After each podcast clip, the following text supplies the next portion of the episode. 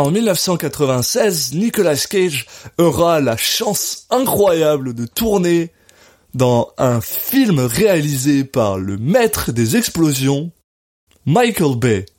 Bienvenue dans Citizen Cage. Cop car. Uh-huh. I couldn't think of a more horrible job if I wanted to.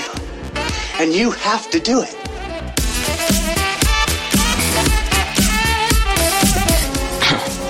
What? I'm gonna steal the Declaration of Independence.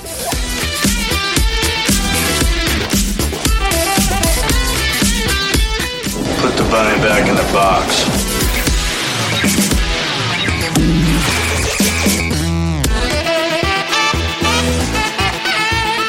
I'd like to take his his face off. Bonjour à tous, vous écoutez le podcast qui parle des films de Nicolas Cage dans l'ordre chronologique. Je suis Alexis Duclos et je suis comme toujours accompagné par Julien Asunsao. Salut Julien. Salut Alexis. Ça y est, on Ça- y est. je, le re- je le refais la même intro que, que l'épisode précédent, mais je pense qu'on va le dire un peu souvent là. Là, ça va être, ça va être notre période quand même. hein. Ah, on rentre, on rentre dans l'âge, bah pas dans le premier âge d'or de Nick Cage en ce qui me concerne, puis surtout on rentre là. euh, pour ceux qui me connaissent et qui connaissent ma passion pour Nick Cage, on est parce qu'on rentre dans la sainte trinité des trois films pré- de mes trois films préférés de Nicolas Cage, puis The Rock. Excuse-moi, je t'ai volé dans ton titre. The non, mais Rock. c'est pas du tout The Rock, c'est Rock en Ah, français. excuse-moi, Rock en français, c'est quand même pas mal le top de mes films préférés de Nick Cage. Donc, euh, pro- ah, je sais pas. Euh, The Rock on Face rentre, Off, on rentre, The Rock on rentre en tout ah. cas dans, dans l'âge euh, des films très, des films fun quoi. Et, Donc voilà, euh, The Monsieur Rock. euh, Action Man, ouais, Monsieur, euh, Monsieur, je fais de l'action. Là, on, là, on y est. Bah oui, on avait vu quelques prémices, on en avait parlé euh, notamment euh, dans Red Request, mais euh, là, ça y est, là, il y a plus de, là, il peut plus se cacher. Ouais. The Rock, donc film américain de, de 96 réalisé par Michael Bay, euh, avec euh, Sean Connery, Bravo. Ed bravo. Harris, Michael Bean, William Forsythe et bien sûr Nicolas Cage dans les rôles principaux. Oh là là là. Bon, on est quand même bien quoi. On est bien, là. On est bien. Puis, euh, ce qu'il faut savoir, ah, vas-y, excuse-moi, continue. Non, j'allais dire, euh, il, y a peut-être des, des gens qui n'ont pas vu le film, t'imagines Ah, Donc euh, pour eux, un petit un petit synopsis. Euh, donc c'est un, un duo au final entre un, un chimiste joué par Nicolas Cage et euh, un ex-tolard, on va dire, euh, joué c'est pas par. un ex-dollar, euh, c'est encore un dollar. Attends, non, non. Non, euh, enfin il est plus. Ah oui, Enfin c'est évadé, d'Alcatraz en tout cas. C'est évadé d'Alcatraz. Et ex-tolard voilà de d'Alcatraz qui était le qui est le seul à avoir réussi à s'évader de cette prison enfin bon voilà.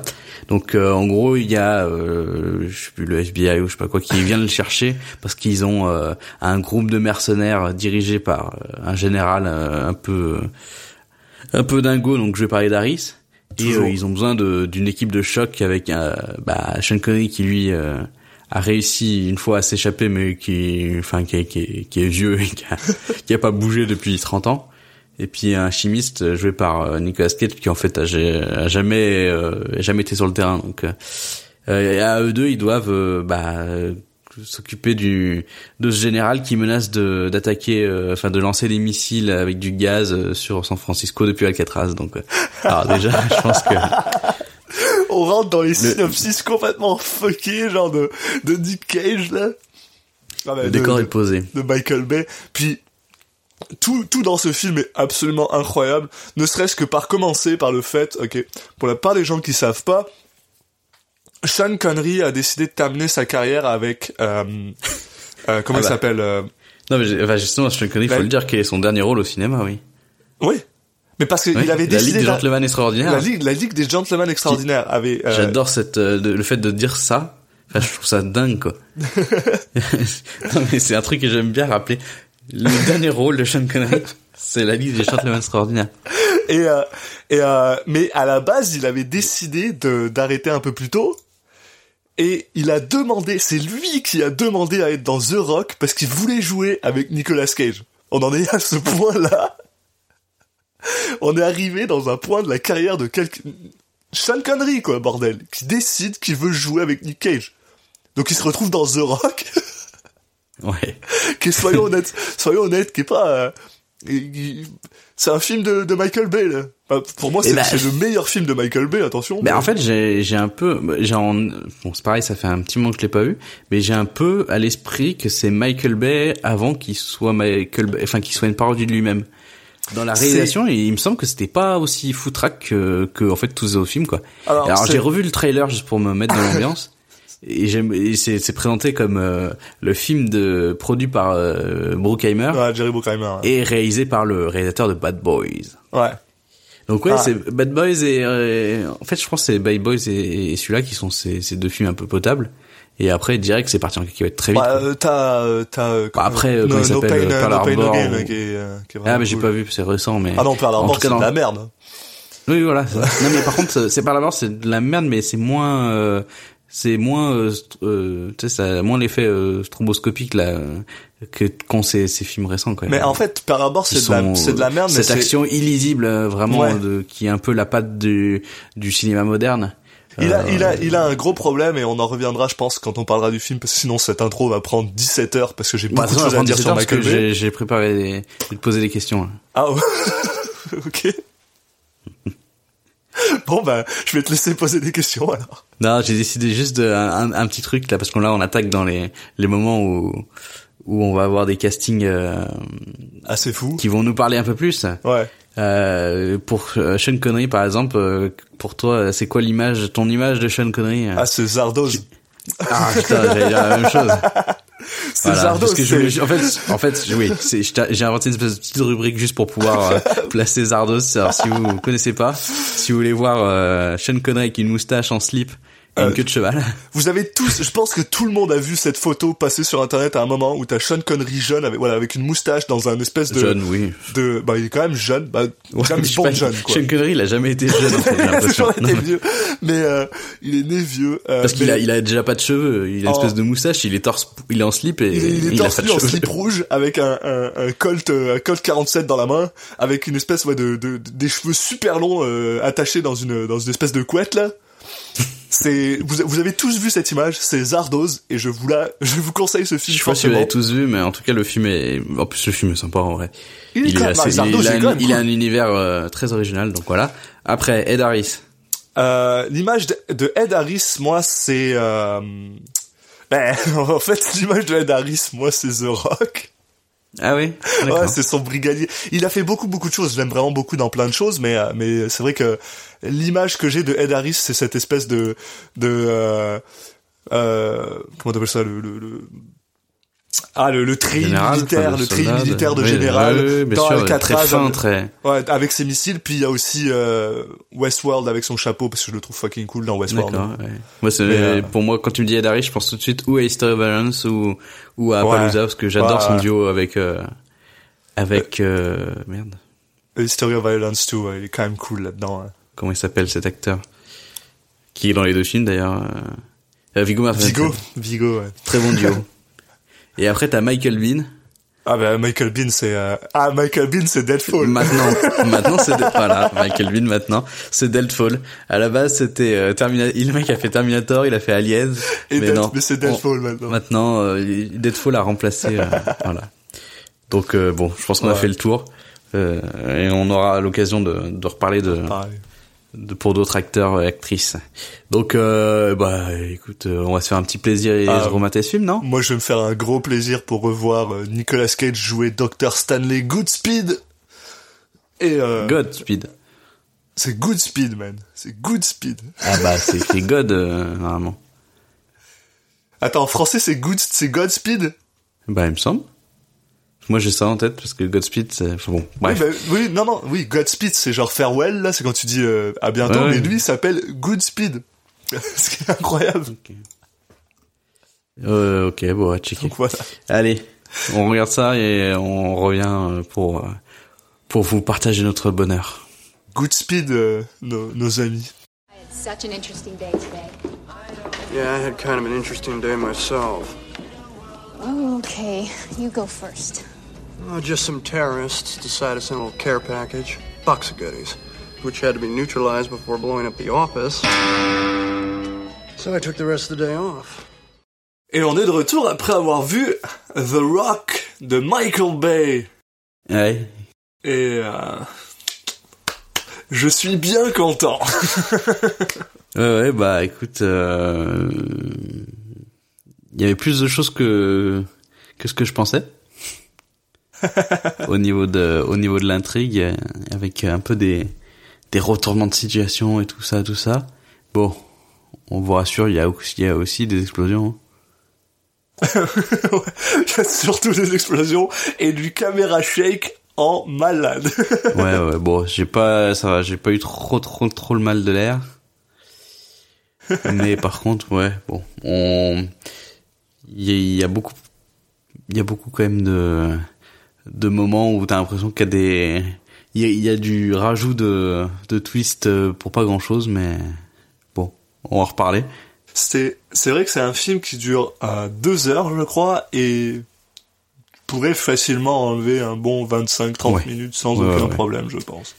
Mais sans plus attendre, lançons-nous dans cette histoire incroyable qui est The Rock, euh, qui n'est pas traduit en français parce que euh, ça a vraiment la classe.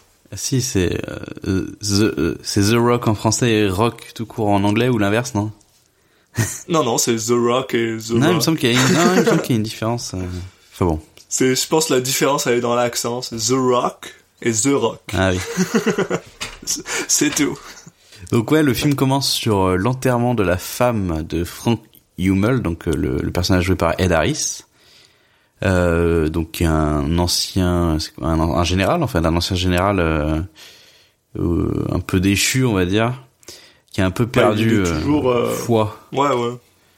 Il a un peu perdu la foi, mais il est toujours général. Oui, hein. voilà. C'est pas un ancien général. Techniquement, il est toujours euh, général de l'armée américaine. Et l'idée, c'est un peu que maintenant que sa femme est morte, euh, il va pouvoir enfin se lancer dans une euh, dans sa mission personnelle, et une sorte de voilà de vendetta contre euh, bah, contre euh, le gouvernement, en- les instances euh, militaires en tout cas, qui ont euh, bah, selon son avis pas traité assez bien les les les soldats qui qui sont, sont sacrifiés ou qu'on enfin qu'on sacrifié beaucoup de choses pour pour pour les États-Unis. Je vais juste te couper Ouais. deux secondes pour revenir sur un truc et dire que ça prend littéralement deux secondes et demie pour savoir qu'on est dans un film de Michael Bay parce que il pleut, c'est gris, il y a des soldats qui courent partout, on voit le drapeau américain euh, en à peu près 15 secondes, il y a un mec qui est en train de pleurer sur une tombe et qui est en train de parler à sa femme décédée sur la tombe. Ça bouge de partout, il y a des cuts on- à 3 secondes, on sait qu'on est dans un film de Michael Bay et on est parti pour tout le film. C'est vrai que là, il y a des cuts qui servent pour alors que c'est une scène pas du tout dynamique. Enfin, il y a pas besoin de casser dynamique, mais bon. Non, par contre, euh, bah, euh, en tout cas, on est sur un thème où qui est pas totalement inintéressant, quand même, parce que Absolument, ouais.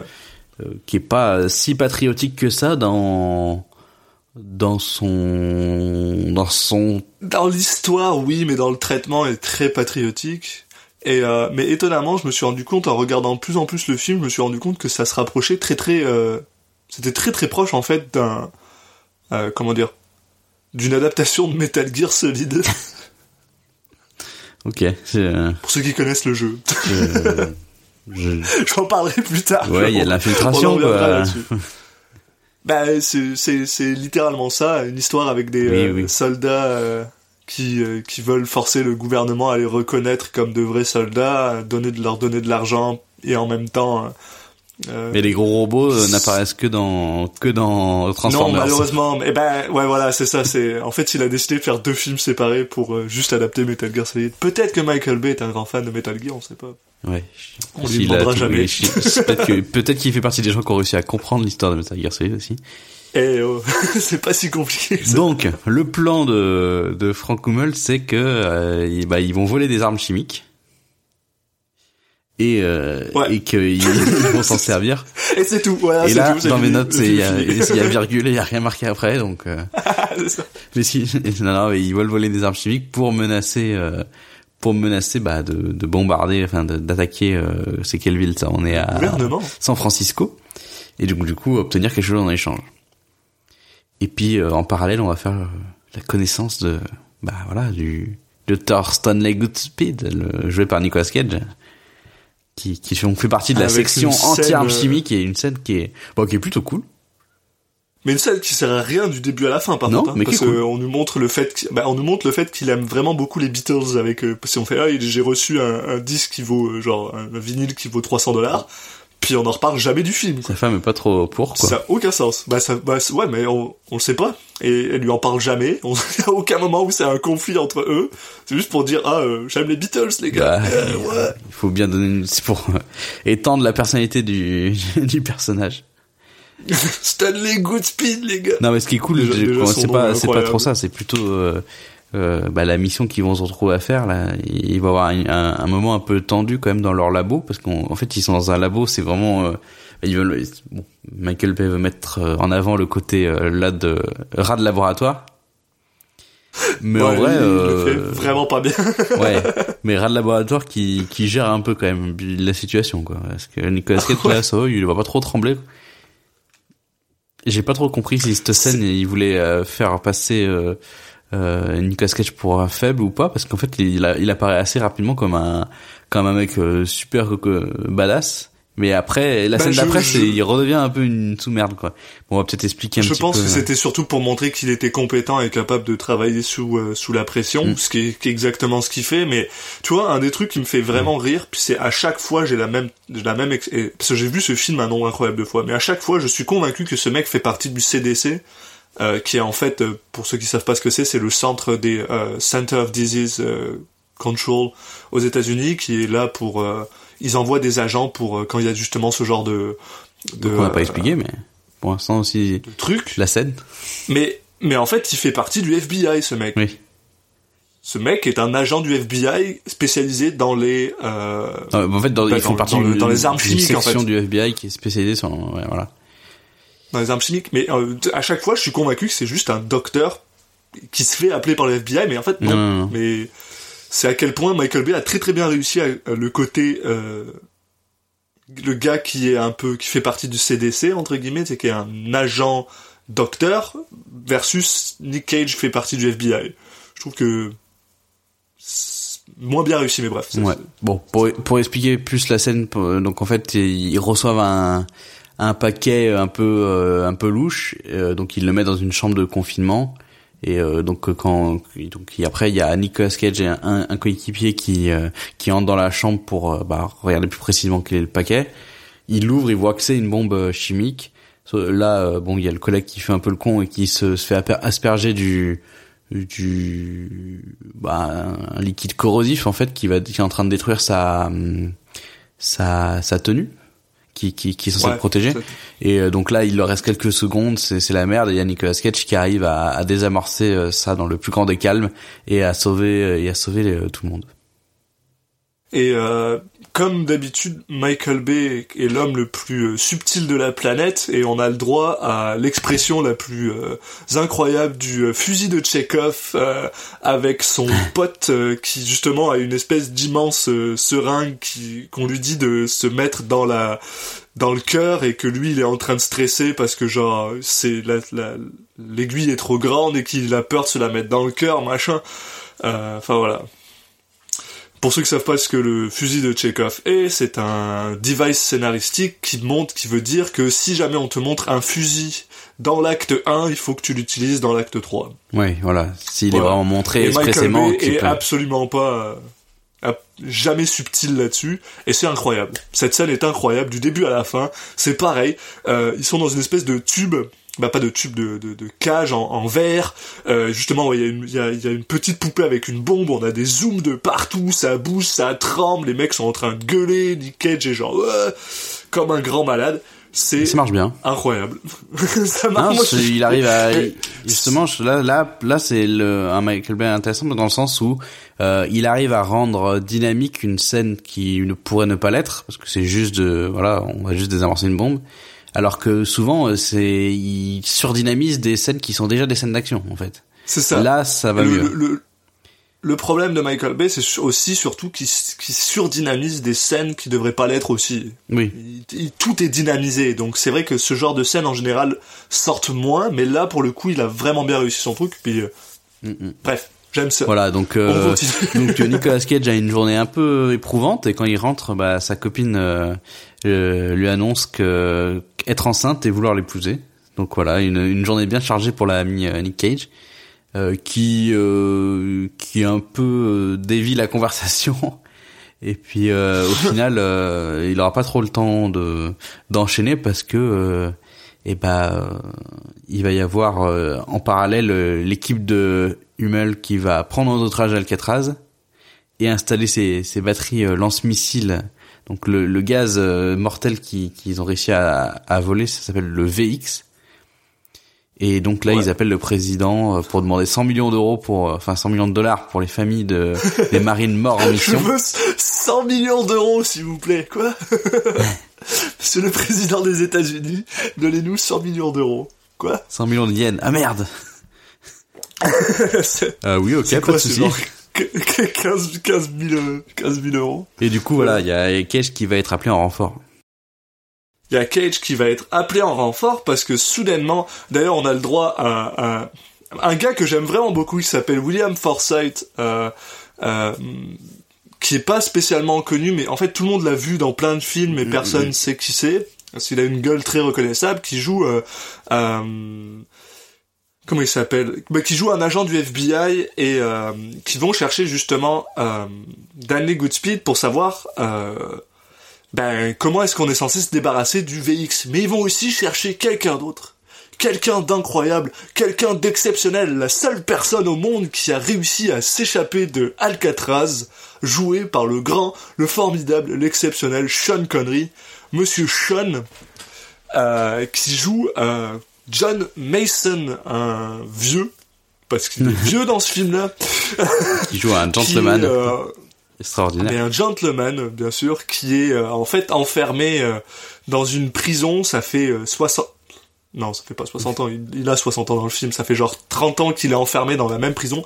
Bah, en fait, il s'est évadé d'Alcatraz. Après, ils l'ont foutu dans une autre prison. Il s'est évadé de cette prison. Après, ils l'ont foutu dans une troisième prison. Puis apparemment, il a pas réussi à Le s'évader de mec est très fort pour s'évader, mais il est vraiment nul pour euh, juste pas se faire prendre. Donc du coup, ça sert à rien. c'est vraiment ça a aucun intérêt. C'est un, un talent qui a pour- qui est assez inutile quoi. Si tu peux t'échapper à chaque fois, mais que tu te fais prendre au bout de 5 secondes. Et pour un ancien gars du SAS euh, qui volait des microfilms, c'est quand même pas génial de se faire prendre comme aussi facilement. Mais en tout cas, c'est ça. Voilà. Donc, euh, il, il- il décide de- d'aller récupérer ce gars, euh, John Mason, et de lui entre guillemets promettre un, un pardon total si euh, il les aide à rentrer dans Alcatraz, pour bien sûr aller euh, euh, ben, désactiver les missiles. Oui, voilà, parce qu'en fait, il, il y avait une autre option qui était, euh, on, et on nous explique quand même pourquoi et c'est la seule solution possible, et qu'il n'y avait pas de solution plus simple. En gros, ils, ils pensaient, ils avaient un second plan qui était de de réunir des avions avec euh, un, de quoi annuler les effets du produit chimique. Ils ont apparemment quelque chose qui est en en, en étude qui s'appelle le thermite plasma. Euh, mais ça prend du temps et c'est encore en phase de test. Donc euh, en gros, euh, le plan numéro un, ça va être d'envoyer l'équipe euh, infiltrée. Et si ça marche pas, il y aura un plan numéro 2 euh, c'est justement de lâcher ces espèces de bombes thermique plasma qui bah, qui annulerait les effets et donc du coup confinerait les dégâts à la, à la prison d'Alcatraz et dépasserait pas et atteindrait pas euh, San Francisco. Mais c'était sans compter sur le fait que Monsieur Sean Connery a pas vraiment l'air d'aimer beaucoup le directeur du FBI qui est censé lui donner son euh, bah, son pardon. Ce à quoi d'ailleurs Bah, le pas ouais. directeur du FBI euh, a décidé qu'il allait absolument pas lui donner un pardon parce qu'il a déchiré le papier qu'il avait signé euh, que Sean Connery avait signé une fois qu'il l'avait signé. Bon, pas devant lui. Euh, Sean Connery est pas, est- ne sait pas encore que son pardon a été réfuté. Mais bon, Euh, on, on verra, on apprendra sans après doute. qu'il s'en doute parce que ouais, de toute façon, sans doute souvent les gens comme ça qui qui ont vécu euh, toutes ces choses et qui ont qui font partie du SS et machin comme ça, c'est ils font confiance à personne. Surtout qu'on apprend très très rapidement qu'il a été plus ou moins euh, emprisonné pour une raison qui n'était pas vraiment légale. Mm. Euh, puisqu'ils l'ont juste enfermé et jeté la clé euh, parce qu'il savait trop de trucs sur trop de monde. Oui, parce que l'idée c'est quand Voilà. même qu'il nous le présentait comme un comme un un, un ex-dollar, mais il faut quand même que que ça soit un gentil. Donc on voilà, on nous dit que euh, c'était pas forcément de sa faute, qu'il était emprisonné, qu'au fond de lui c'est quand même un, un mec bien. Ça reste un personnage C'est principal. un mec très très bien, monsieur, euh, monsieur Sean Connery, James Bond. Donc du coup, j'ai, Euh, bon, ça c'est marrant. Il demande à, à Goodspeed de, de le convaincre, alors que le mec a l'air complètement paumé. Il vient juste d'arriver et ils disent oh bah tiens, toi, toi le, le nouveau là, bah va convaincre le mec le super important pour la mission. Bon, il arrive. Et la manière dont il le convainc, c'est juste en lui disant oui à tout ce que, Voilà. ce que John Mason Ce que demande. venait de refuser. c'est ça. Donc, euh, mais William bon, euh, finalement, il quand même il accepte. Sauf que bon, bah, euh, il va euh, nous faire un petit coup de Trafalgar, euh, l'ami Mason, c'est qu'il va pendant qu'il est en train d'être euh, d'être euh, Faire couper les voilà, cheveux. de se faire couper les cheveux, euh, il, bah, il va s'attacher au, au au chef du FBI et se jeter dans le vide et le jeter dans le vide pardon parce que se jeter dans le vide c'est un Ouais. peu con allez ciao les nuls non il va il va le jeter dans le vide en gros il voilà il- l'autre est pendu il est accroché à lui et, et il va bah voilà euh, profiter de ça pour euh, pour euh, pour s'enfuir il, il a C'est un, un vraiment un vraiment bon coup de malandrin que j'aime vraiment beaucoup et je vais expliquer cette technique parce c'est que la je la trouve technique géniale. du Donc, euh, Superman C'est ça, il s'attache à un gars, qui il balance le gars et maintenant, eh ben c'est la seule chose qui empêche l'autre gars de tomber. Donc si on lui tire dessus, ben ah, l'autre il meurt. Donc comme il y a euh, Stanley Goodspeed avec euh, son gun qui lui dit Euh, lâche-le sinon euh, sinon il va il- sinon je te tire dessus. Ce qui est déjà très très con parce que s'il le lâche il meurt, si tu lui tires dessus il meurt. Et là, ce qu'il fait, c'est qu'il fait un petit coup de switcheroo où il bat la corde sur Stanley. Comme ça, c'est maintenant Stanley qui est responsable du bien-être du directeur du FBI et Mason peut se barrer. Ce qui est quand même bah, plutôt cool comme euh, comme technique, mais qui marche que s'il y a une seule autre personne, parce que s'il y a deux ou trois autres gardes, t'es vraiment dans la merde. Ouais, alors, euh, alors, t'es sûr que c'est c'est exactement ça? Je- il me semble qu'il attachait la corde genre à une chaise ou je sais pas quoi, et que, et que, euh, Stanley, du coup, il se jette pour euh, tenir le truc, quoi. ou peut-être Ouais, en gros, que c'est un peu truc la comme technique, ça. ouais. de, c'est ça, c'est en Superman ou Spider-Man où il dit en gros, euh, c'est où tu sauves la fille ou tu m'attrapes, ou t'attrapes le méchant, mais tu peux pas faire les deux, faut que tu fasses un choix. Et du coup, bah, il choisit de sauver, euh, le, le, le chef du FBI et pendant ce temps-là, t'as un Mason qui, qui s'enfuit. Sauf que, Et qui s'enfuit de manière très très bien. Sauf que Stanley, il est plus mal que les autres. Il a, il a compris pourquoi il, il s'enfuyait. Il a, il a compris où il allait aller. Et en fait, on découvre que euh, Mason, en fait, il voulait juste revoir sa fille avant de partir en prison. Euh, en prison. avant fille de partir en avait- mission, pardon. sa fille qu'il avait jamais rencontrée et que et que euh, bah, il voulait rencontrer. Et on a le droit à une poursuite en bagnole qui je crois est la poursuite en bagnole la plus euh, poursuitiesque en bagnole que j'ai vue depuis bien longtemps. Et pourtant, j'aime les Fast and Furious. Et où on a le droit à, à euh, Monsieur euh, Sean Connery qui vole un, un, un, gros Hummer euh, bien stylé euh, et qui s'enfuit avec et qui est poursuivi par euh, Monsieur euh, Goodspeed avec bah, par une Ferrari jaune parce que bien sûr il faut des Ferrari dans un film de Michael Bay sinon on est où? Qu'est-ce qui se passe? Et on a le droit, par contre, au caméra shake le plus vomissif que j'ai vu depuis bien longtemps, mais que je sais pas pourquoi, je suis extrêmement fan d'eux, où à chaque fois qu'il y a un gars qui tourne, euh, on voit un close-up sur son visage, puis la caméra bouge n'importe comment, et à chaque fois je me demande, est-ce que c'est fait en post, ou alors est-ce qu'il y avait vraiment un gars avec une caméra devant Sean Connery qui conduisait, puis qui était genre... Qui shakeait comme ça. On sait pas, je sais pas, mais c'était vraiment cool. Et donc on a le droit à cette formidable voilà course poursuite. Et Bah, euh, Sean Connery réussit à bah, à s'enfuir en fait. Euh, après que il ait détruit un nombre incalculable de euh, bagnoles, euh, trolleybus. Pour les gens qui savent pas ce que c'est un trolleybus, c'est les bus qui sont dans, euh, euh, bah, tu sais, qui sont sur des rails à San Francisco. Et donc, euh, d'ailleurs, euh, Sean Connery répond à la question si tu as le choix entre écraser une personne ou euh, détruire tout un trolley de bus, eh ben tu choisis le trolley de bus parce qu'il décide d'éviter une vieille pour rentrer dans le trolley. Et je suis à peu près sûr que la moitié des gens qui étaient dans le trolley sont morts vu qu'il explose, il se retourne, même si tout le monde a l'air bah, d'avoir au, euh, au de sauté tuer une vieille, il a tué et- 18 enfants. C'est ça, ouais, voilà. C'est bien. Et euh, voilà, il réussit par euh, finir par s'enfuir et comme tu dis, Stanley Goodspeed réussit à comprendre assez rapidement en appelant un de ses potes que euh, la seule personne qui reste en vie en ce moment de sa famille, c'est sa fille, et qu'elle est à San Francisco. Donc il se doute bien qu'il essaye de, euh, de, de, de, la rencontrer, et il va donc suivre cette fille-là jusqu'à euh, se retrouver dans une espèce de parc ou une, euh, un, un, campus, je sais pas trop. Mm. Oui, c'est ça. Ce genre de, de choses.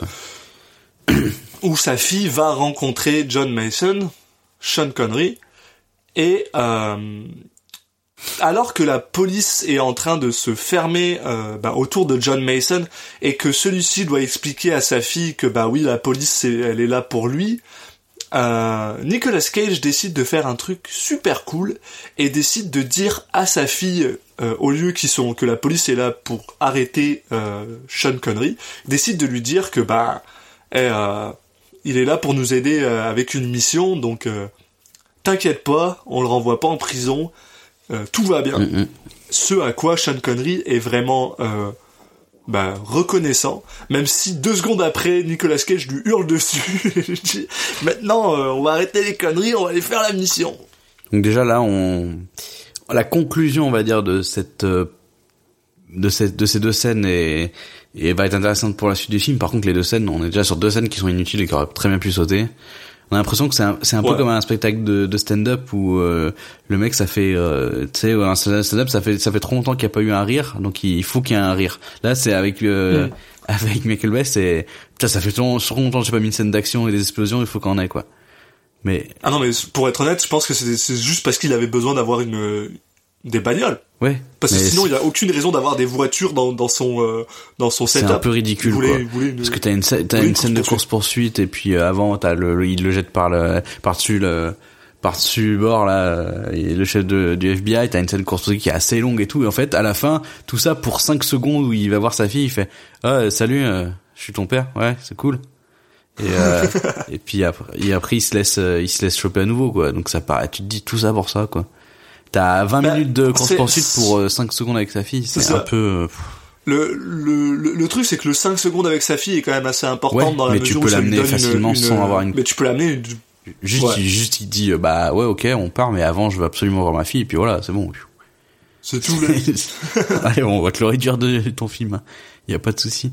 Bon, finalement, ça y est. Bon, enfin, la mission, la mission On commence. y va. Donc là, ils sont toute une bande de, de militaires. Hein, ils sont une petite équipe, mais il y a pas que, ils envoient pas que Mason et, et Stanley. Mais on a, oui, notre, Ils envoient oui, notre aussi... ami. Ils envoient aussi notre ami Michael Bean, Voilà. qui est euh, Deadfall, son pote de Deadfall, qui est de Et retour Qu'on avait déjà vu aussi. Euh... dans Terminator. Ah non, je sais plus. Il y a pas un autre film où on l'a vu aussi? Euh, si je crois, mais bon, c'est pas mais il y grave. a que, y a que Mais Terminator, euh, dans sa évidemment, filmographie euh, maintenant. Mais voilà, nous on le voit dans d'autres films. Mais oui, qui fait, qui, est le chef un peu de, de l'escouade. Euh, donc bah, il, ça va aller assez vite hein, pour les, les faire dégager ces, ces pauvres militaires parce qu'en fait, euh, bah, assez rapidement euh, après une première scène où on a Mason qui qui qui fait le ninja, euh, qui évite des qui évite des, des flammes euh, pour réussir à, à infiltrer Alcatraz. Il y a quelqu'un qui s'est dit, tu vois, je vais mettre des flammes là. Ça, ça fera un bon un bon niveau de jeu vidéo. Euh, Surtout ce que j'adore, c'est que attention, hein, mais à l'époque où euh, où c'est tourne, enfin, où c'est censé se passer, ça fait genre 30 ans que Oui, oui. Alcatraz est fermé et que ça sert juste d'attraction pour des touristes. Donc pourquoi est-ce qu'ils ont encore une boiler room qui est, qui est active et qui est fonctionnelle Aucun sens, mais c'est pas voilà, grave parce que ça fait c'est une scène classe. d'action. Enfin, voilà. Donc assez courte. Donc euh, un peu plus tard, euh, alors qu'ils avancent, euh, bah, ils vont se faire tomber dessus par les hommes de euh, du général qui les qui les qui les repèrent depuis un point un point de vue élevé, donc qui ont le la qui sont en domination euh, au niveau de la tactique militaire. Là, ils ont le Obi-Wan Kenobi serait fier parce qu'ils ont le high ground. Voilà. Donc du coup, bah c'est eux Et, qui sont qui sont en mesure euh, de qui ont la position de force. Donc euh, il y a un, un petit échange de, de valeurs là qui entre le, le chef de l'escouade et, et, et le général Hummel qui donc chacun dit à l'autre de, de laisser tomber et, et il- évidemment ils refusent parce que c'est voilà ils doivent faire ça pour l'Amérique. Donc ils se font ils se font un peu tous euh, tous tous massacrer. Ça, euh, le- les, euh, le Navy SEAL euh, l'idée par euh, Michael Bean, ben, sont tous morts à part euh, bien sûr Stanley Good- Goodspeed et John Mason, tandis que de l'autre côté, euh, les troupes du général Himmel, qui est joué par Ed Harris, si- je sais plus si on l'a dit ou pas, sacré Ed Harris, euh, bah eux ont subi absolument, euh, je crois, aucune euh, Une perte, ou peut-être une personne aucune à la perte, hein. Eh oui. Et le docteur Cox a toujours l'air bien content d'être là. Parce que parmi les personnages, parmi les, euh, les compagnons du, euh, du, euh, du général, on a le docteur Cox de Scrubs, John C. McKinley, qui a toujours la classe et qui gueule toujours super Qui a fort. toujours pas la gueule d'un militaire, mais, Alors qu'il est dans tous les films, dans tous les films on le voit, il joue un militaire. mais je sais pas, c'est toujours aussi bizarre. Ou le SWAT. Mais bon, Ouais. du coup, ça y est, on est enfin, on est enfin débarrassé des des des, figu- des figurants qui ne servaient pas à grand chose. On peut enfin se concentrer sur sur. Goodspeed et Mason. Michael Bean est pas- passé de star à figurant. Ah, dans le film, c'est un figurant. hein. Ah ouais, non, c'est vraiment... Il a son petit en moment de bravoure là où il dit non non non, je me rendrai jamais. Mais bon, Vous êtes des marines voilà quoi. Mourrez pour la France Ah Bon, on apprend, C'est on apprend aussi en parallèle que, que Mason connaît euh, les plus grands secrets des, des services. Les plus, waouh, c'est bizarre comme phrase du coup. Les Plus grand secret des les services. plus grands secrets des services secrets américains. Parce qu'il est en position de, en possession de, de microfilms qui, qui racontent euh, bah, tous les, toutes les, les, les exactions des, des États-Unis depuis euh, des années et des années. Donc c'est pour ça qu'il est Donc, important. Qui c'est qui a tué Qui c'est-il qui a tué euh, JFK Ouais. Et euh, s'il y a des aliens ou pas euh, à Alors qu'on Roswell sait tous que euh, ce- que c'est le a. comédien qui a tué le comédien de Watchmen qui a tué JFK. Oui, c'est vrai. Donc- Et on sait tous, grâce à la série Roswell, qu'il y a bel et bien des aliens à Roswell. Je sais pas pour moi ça Roswell c'était juste des ados mais Non, bah non, il y en a un, c'est un alien. D'accord, je sais pas, j'ai jamais regardé. Je, je, je t'avoue, je sais même plus. J'ai jamais moi que à chaque fois que je voyais des extraits, je me disais mais c'est juste des ados, c'est quoi ce délire? Ça n'a rien à voir. En fait, c'est juste une pays série qui se passe là-bas mais bref, donc on a Stanley et Mason qui, qui continuent à avancer. Bon, ils arrivent à buter quelques soldats sur le chemin là, on a un petit côté euh, die hard, euh, sauf qu'ils sont deux. Ouais. Mais voilà, euh, au fur et à mesure, ils, ils croisent des, des, des soldats euh, isolés de, de Hummels et leur font la peau. Donc euh, les effectifs du général descendent petit à petit. Donc là, ils arrivent à désactiver une première bombe. Ils arrivent à en désactiver 13. Euh, Hummel a 15 missiles en tout, Ah. et il en a 13 dans la morgue. Ah oui, d'accord, le mec, est, c'est très... ce qui est très Ah oui. stupide de les avoir tous mis au même Bah, endroit. sauf sauf euh, quelques-uns d'autres, quoi. C'est très bien foutu niveau Ouais, scénaristique. sauf, hein. sauf 3. Et Au pire, t'en mets que 4, quoi. Et ils réussissent à en désactiver 13. Mais ce qui est absolument génial, Ouais. c'est que c'est à quel point ça fait aucun sens. ça, parce qu'à partir du moment, con, putain. À partir du moment où, euh, où Sean Connery tire sur un gars, et d'ailleurs il le tue d'une manière absolument incroyable en lui faisant tomber un, un euh, comment t'appelles ça, une espèce, un, euh, un truc d'air climatisé qui pendait Ah oui. là, sans aucune, il y a aucune raison à pourquoi il y a une air climatisé qui pendait là, mais il lui fait tomber Bah si, c'est parce qu'à climatisée cause du gueule. feu qu'il y avait au début, bah ils sont obligés de climatiser. ouais, non, mais c'est à cause, c'est parce qu'ils ont, ouais, ils ont foutu le, la boiler trop, trop forte, donc maintenant ils ont besoin d'un air climatisé ici. Mais parce que c'est pas une vraie morgue, la morgue elle sert plus à rien, donc il y a plus de raison d'avoir ça, et surtout il y a aucune raison que ce Ouais, soit déco. là et que ça pende au milieu du, du, du- de, la, de la scène. Mais c'est pas grave, le mec se fait tuer par ça, donc c'est là que tu te rends compte qu'il faut pas faire chier James Bond, jamais, dans aucun film, même dans Zardoz, faut pas faire chier James Bond. Surtout dans Et, Zardoz. euh, et donc à partir du moment où euh, les gars, où euh, Sean Connery tire, tire sur ce mec-là, le général est conscient qu'il y a des gens dans la, dans la, dans la, Oui, dans, il y a des gens qui sont qui sont infiltrés et surtout il, il sait où ils sont quoi. Et on apprend très très rapidement que pour désactiver les bombes, il faut sortir, il faut, il faut ouvrir le, la bombe, enfin le, le missile, et il faut sortir le gaz du missile qui est présenté en perles de, de, de trucs en plastique que si une perle explose, ben tu meurs euh, en 3 secondes et demie parce que c'est incroyablement dégueulasse.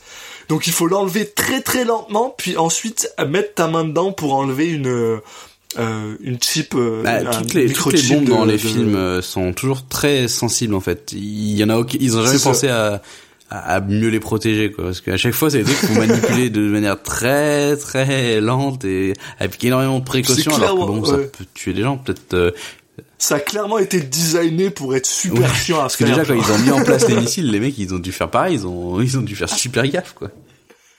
Donc très clairement, ça leur prend à peu près une minute à une minute et demie pour ouvrir le truc, tirer, aller mettre ta main dedans très lentement, mais ils réussissent à le faire en, en 13 fois, donc à peu près 15 minutes, pendant qu'il y a des mecs qui courent tout au long d'Alcatraz pour essayer de les, ret- c'est de les, de les récupérer. Donc on a juste le droit à des mecs qui prennent un quart d'heure à désactiver 13, 13 missiles pendant qu'il y a des gars qui leur courent après, mais ces gars-là, ils arrivent pas à temps, et ils arrivent juste au moment euh, où, euh, ben, finalement, euh, John et, et Stanley finissent par sortir de la morgue, et ils sont genre, oh mon dieu, il reste encore trois missiles à désactiver Ouais, ouais, ouais. Du coup, on a, on a un peu plus plus tard, on, a aussi une conclusion d'un espèce d'arc narratif où euh, cette fois c'est Stanley qui va sauver la, la vie à Mason en tuant un ennemi. Parce qu'il y a Ouais. une première fois où il Après que Dr. Cox se soit fait, fait foutre le feu. adieu, Dr. Cox. Adieu Dr. Cox. Parce que voilà, il y a une première fois Oui, où il a été en position de sauver euh, Mason, il, il avait eu trop peur de tirer, et bon, Mason s'en était sorti. Mais voilà, là, on est un petit peu dans le le le, le rat de laboratoire qui est devenu un vrai un vrai un vrai soldat maintenant qu'il a réussi qu'il a Un tué quelqu'un. voilà, c'est bien, c'est très positif. Maintenant, il tue des, il tue des gens sans sans trembler. euh. Ça- cet homme a, a progressé euh, lors, lors de cette mission. Il est devenu euh, quelqu'un de bien. voilà, donc on a le droit à une petite scène assez cool euh, sous terre avec des euh, des rails et un Parce qu'il y a, y a un aussi, euh, il y a aussi un cool. train de la mine, la- l'attraction du train de la mine euh, dans Ah ouais, Alcatraz. il y a vraiment beaucoup de choses dedans. euh, Euh, Et, euh, et finalement, euh, euh, bah, ils finissent par sortir de cet endroit et là, quelque chose se passe, c'est que ben, euh, ben, ils ont plus de temps. ouais. Le temps il est passé et euh, ben, le général il est pas content. Donc le général il décide. euh, après quand même ça te fait légèrement pousser par ses euh, Ouais. seconds en, en commande hein, de bah de tirer un missile sur euh, sur San Francisco. Mais euh, le général c'est pas non plus un connard, tu sais, il tue des gens mais il va pas tuer autant de gens que ça quand même. Il a pas de problème à peut-être tuer des otages mais il va pas tuer Et encore même les otages. Bon, on sent que c'est un mec qui est, lui, il, s'est dit euh, putain, euh, on fait ça et ils vont tout, l'État va accepter tout de suite et il y aura aucun aucun blessé et tout quoi. Il avait pas prévu que que ça, se passerait pas aussi facilement et il a là il, est- il est un euh, peu con quoi. C'est un peu con.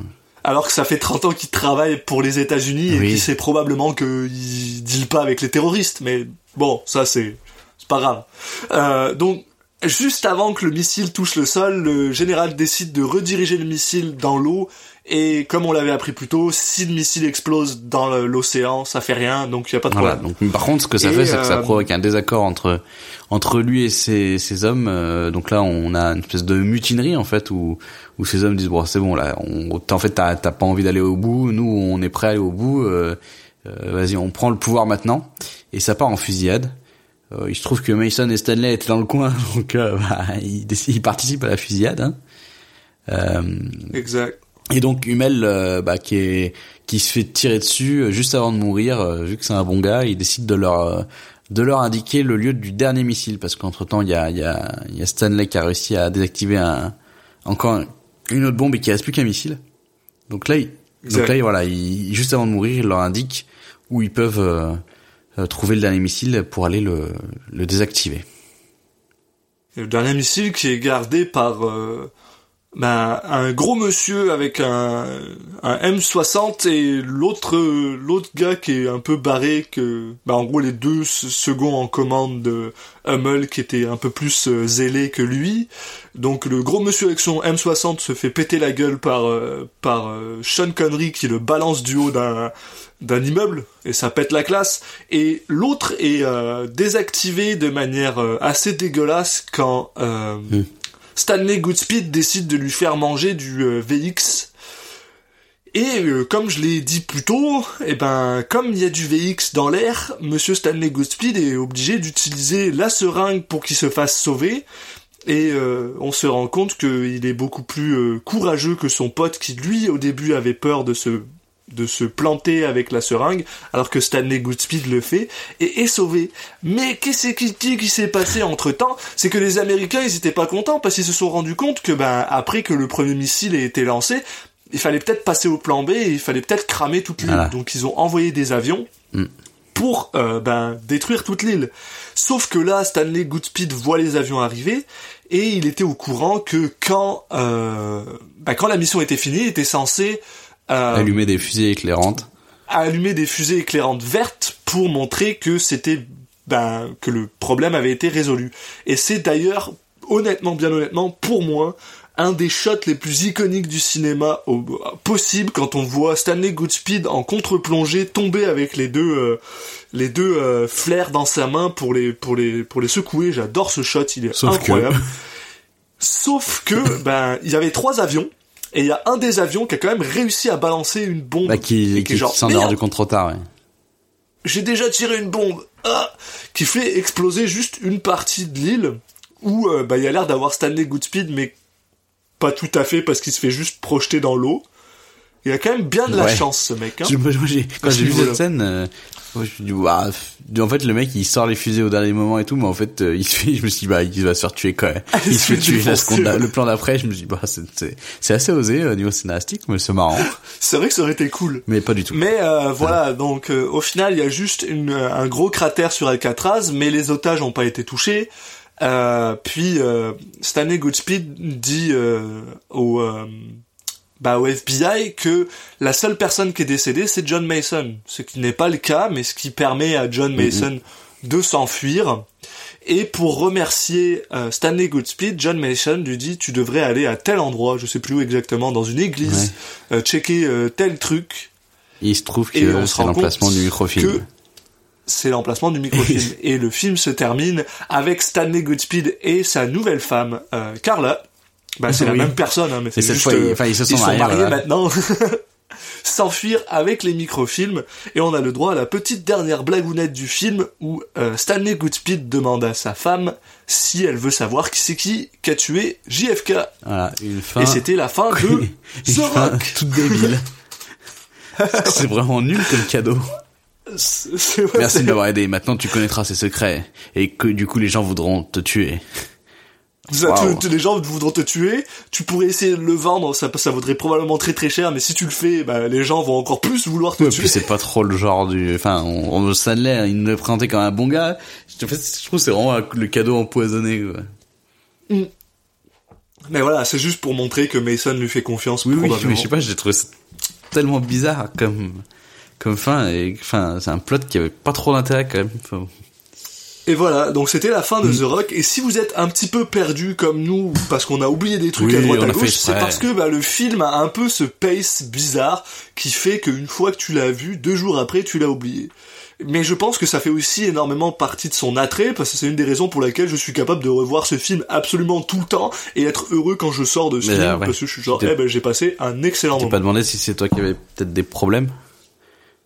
J'ai peut-être des problèmes de mémoire, mais comme je suis capable de me rappeler par cœur de Fight Club, je pense que c'est correct. D'accord, c'est juste ce, ce film-là qui, qui a un effet un peu bizarre. Bah, c'est c'est le l'effet stromboscopique de Michael Bay. ah oui, Ouais, c'est vrai. C'est clair ça. que le cerveau, il peut pas. Et- honnêtement, je un pense, mécanisme je pense bien sincère- Ouais, bien sincèrement, je pense qu'il y a absolument aucun des films de Michael Bay que je suis capable de me rappeler, juste parce que comme il, comme le fait que comme il traite euh, même une simple discussion entre deux personnes, il va lui donner le même traitement cinématographique qu'un truc où il y a des explosions, et ça fait qu'au final, bah, tout le film est homogène, et les, les scènes qui sont censées sortir, elles sortent pas, et du coup, t'arrives pas à te Ouais, rappeler ce qui se passe. prend pas son temps, eh ben en fait t'as pas de scènes qui prennent le temps de s'incruster dans ton cerveau.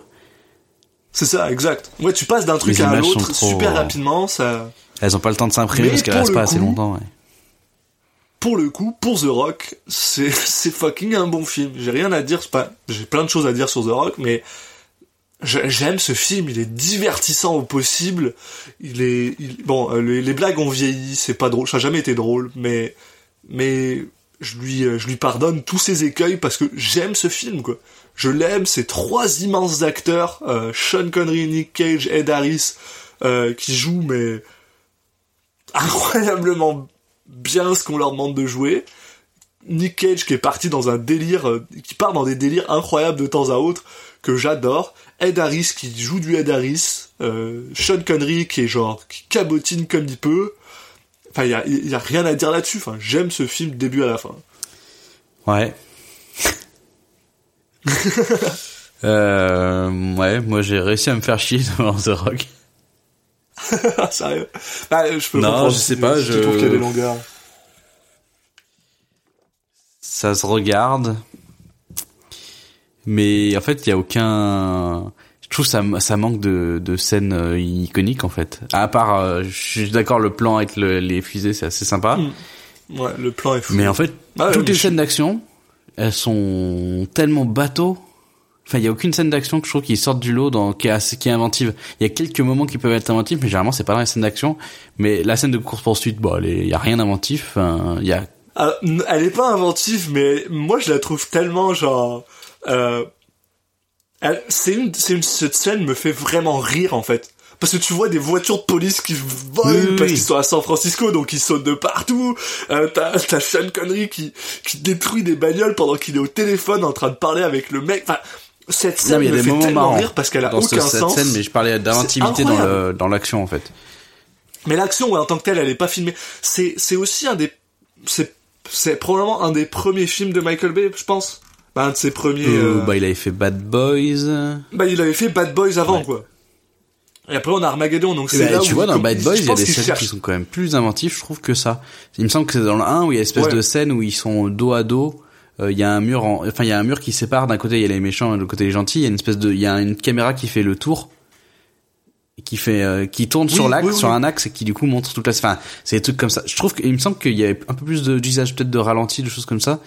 Bon, qui faisait- Ouais, mais tu vois, tu vois, le truc, c'est ça aussi, c'est qu'il faut pas oublier que Bad Boys 1, quand il est sorti, c'était, bon, c'était, c'est Will Smith et Martin Lawrence, mais c'est Will Smith et Martin Lawrence, à l'époque, ils étaient pas si connus que ça, donc il avait pas trop de problème à faire quelque chose qui, probablement, ils lui ont laissé beaucoup de, de, de longitude pour faire quelque chose. Là, t'as quand même, t'as quand même un gars qui a gagné un Oscar et t'as fucking Sean Connery, donc je pense que, tu sais, proba- probablement qu'ils lui ont demandé de faire un produit un peu plus, euh, un peu moins barré. Ouais, mais du coup, bah, il, Mm. il, il- a moins d'intérêt, quoi, je trouve. Ça c'est pareil, ça fait super Est-ce qu'il a longtemps- moins d'intérêt que Bad Boys? Ça fait, ça fait super longtemps, super longtemps que j'ai pas vu euh, Bad Boy, mais j'ai l'image d'un film qui est, qui du coup, dans son scénario, euh, essaye moins de faire de retournements que celui-là. Il se concentre plus sur ses scènes d'action et que les scènes d'action sont euh, un peu plus inventives, donc plus intéressantes. Tu vois, par exemple, là, il y a la scène de fusillade, euh, euh, la scène de fusillade où juste, euh, Hummel se fait euh, tuer. Il y a rien d'intéressant dans cette scène. euh. En fait, j'ai l'impression que les, les moins bons moments de ce film, ce sont les, les scènes d'action, alors que c'est c'est assez terrible, quoi. Mais je suis, je suis un peu d'accord avec toi. C'est vrai que moi, mes, mes moments préférés, c'est quand euh, Sean Connery et Nicolas Cage cabotinent ensemble. J'adore ces moments-là voilà. quand ils se gueulent dessus, euh, quand quand quand quand Nicolas Cage gueule sur euh, sur Sean Connery et que t'as Sean Connery qui lui met un, un flingue dans la gueule et qui fait euh, on s'en va à la morgue là, t'es sûr t'es sûr que tu veux pas que je te... on peut y aller soit soit dans un body bag, soit on y va à pied. Puis Je, ouais, je suis d'accord. C'est me- enfin, euh, les- la, la chose la plus intéressante, ça va être ces interactions qui sont euh, à plusieurs moments assez assez sympathiques, assez rigolotes. euh, Ouais. Le moment où il y a Sean Connery qui essaie de de partir en disant oh, c'est bon, j'en ai marre quoi, et que l'autre il lui gueule dessus et, et qu'il lui dit bah ça va, euh, on va se faire repérer. Enfin, c'est un peu. Mais ouais, les scènes d'action, euh, du coup, il y a rien qui m'a vraiment capté l'œil. Donc, euh, bah, quand elle s'étendait dans le temps, bah, je me suis mis un peu à bailler. Et autour de ça, euh, bah après, euh, voilà, Ed Harris, je trouve qu'il, bon, lui, il fait vraiment le taf comme d'habitude. Il joue Ouais. super bien. C'est un, Ouais, le personnage qui est le plus intéressant, euh, clairement. C'est celui qui a plus de conflits Voilà, intérieurs. parce que ouais, bon, il- il est- Ouais, et Sean Connery, son personnage, il est marrant, mais bon, au final, euh, tu sais très bien ce qui, tu sais très bien ce qui va, tout, tout ce que, tout son arc narratif et, et ce- tu le connais à l'avance, quoi. Le mec qui, Ouais, l'histoire, le personnage un peu bourru comme ça qui, qui décide de se barrer, puis finalement, ah non, mais en fait, c'est un gentil, donc il revient et qui va aider euh, son pote qui lui euh, euh, avait des valeurs, donc avait décidé de s'attaquer à, à, aux méchants même tout seul. bon, ça va, c'est déjà vu, quoi. C'est vrai qu'il décide quand même de se barrer deux fois dans le film. Hein. On le... à deux endroits, à deux bon, moments différents, il le décide de se barrer, puis il revient. Mais euh, mais je, bah, je, je, je, je suis assez d'accord avec toi. Je pense je pense bien honnêtement qu'il y a aussi beaucoup de de euh, il y a aussi beaucoup de nostalgie pour moi qui fait que ce, ce film reste incroyable. Mais il y a aussi le fait que la moitié du temps, j'arrive pas à je n'arrive pas à croire que ce film existe en fait. Je pense que c'est surtout ça qui fait que j'aime tellement ce film, c'est que la plupart du temps, il y a des mouvements de caméra qui font aucun sens. euh, il y a des trucs qui sont incroyables. Enfin, l'intensité avec laquelle ce film est filmé, alors qu'il y a aucun sens pour ça, me, me remplit d'une joie euh, incroyable. Et, euh, et mine de rien, ça a aussi été un succès. Bah, tu sais, ça a été un succès économique et critique, Oui, oui. qui est quand même assez cool. Truc économique. Donc donc donc j'ai vraiment pas de problème avec ça. J'aime vraiment beaucoup ce film. Il y a juste un truc que je trouve particulièrement étrange avec ce film. Maintenant que je le réécoute, c'est euh, la musique. La musique qui a été écrite euh, par euh, Hans Zimmer puis Harry, Greg- Harry Gregson Williams, qui sont deux des personnes que j'aime le plus au monde d'un point de vue musique. Le premier parce que bah, c'est Hans Zimmer, puis il a fait des musiques pour des films absolument incroyables. Et le deuxième parce qu'il a fait la musique d'un jeu qui s'appelle Metal Gear Solid 2 et 3. Et euh, c'est donc on en, on en revient là-dedans. Mais euh, mais par contre, ce qui est vraiment super bizarre, c'est à quel point c'est un sous euh, Pirates des Caraïbes. À Oui. chaque fois que j'écoute la musique, j'ai l'impression que c'est Pirates Oui, des Caraïbes. suis fait la remarque. Et je pensais même l'avoir noté dans mes notes. Il y a un moment, je fais, bah, pourquoi il, a mis, il y a la musique de Pirates des Caraïbes, là, clairement. Non. Qui d'ailleurs a été Bah, écrite Hans par Zimmer. Hans. Zimmer. Donc c'est Bon, après, les c'est Hans Zimmer super qui, bizarre. qui, qui se copie lui-même, hein, c'est pas une nouveauté. Non, mais la plupart du temps, il arrive quand même à être suffisamment subtil pour qu'on l'entende pas. Là, ouais, c'est vraiment juste. Il a, il a une tendance à, Ça- bah, après, il fait trop de trucs, en fait, donc, de toute façon. Bah, et puis en plus, c'est aussi, euh, tu sais, c'est- deux films qui ont aussi été produits par Mm, Jerry mm, mm. Bruckheimer. Puis je pense que Jerry Bruckheimer a une certaine musique qu'il aime, donc il a dû lui demander de faire un truc. Puis voilà, il a fait deux musiques qui se ressemblent, mais c'est c'est super drôle. Mais euh, après, il y a, y a quand même beaucoup de choses que je trouve assez euh, assez amusant. Euh, euh, sur sur plein de choses comme le fait que euh, apparemment euh, euh, comment il s'appelle euh, la seule raison pour laquelle euh, Sean Connery est dans ce film c'est parce qu'il voulait jouer avec Nicolas Cage Mhm. sinon il n'aurait pas été dedans donc je trouve ça, je trouve ça super la meilleure chose de carrière, que, hein, la Michel Connery. mais parce que là-dedans genre Nick Cage, Nick Cage est vraiment cool et d'ailleurs Oui. justement je vais me servir de ce petit segue pour aller euh, discuter bah, de notre ami Nick Mm, mm, mm. et qu'as-tu pensé de notre ami Nick dans The Bah Rock? écoute, euh, il, dans ce film, il a un peu l'occasion de d'avoir euh, des phases de sérieux, des phases de de un peu plus euh, où il peut un peu jouer plus libéré. Et euh, au début, il, il a en plus il y a plusieurs facettes au personnage parce qu'au début, il va à la fois jouer un, un personnage qui est pas habitué du de l'action et du du terrain et en même temps euh, bon il y a la scène au début où il où il prend les choses en main et il gère très bien la pression et puis après il retourne dans ce personnage qui qui est un peu perdu puis après à nouveau en, fin- en fin en fin de en fin de film évidemment il c'est devenu une machine à tuer entre guillemets. Enfin j'exagère un peu mais il y a ce côté là quoi donc il a il a l'occasion de faire les un peu toutes les, les aspects.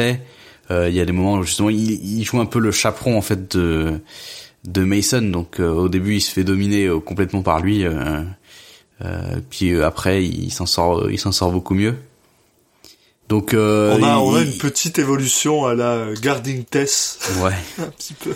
Non mais du coup voilà il il il joue pas que le même enfin il a une évolution du personnage. Et dans les deux pans les deux aspects il s'en sort bien. Donc euh, il a trouvé un peu là c'est un film où il trouve le juste milieu entre euh, entre des moments un peu plus euh, libérés puis des moments où il joue où son jeu est assez dans la retenue donc euh, donc il, il a bien fait le taf.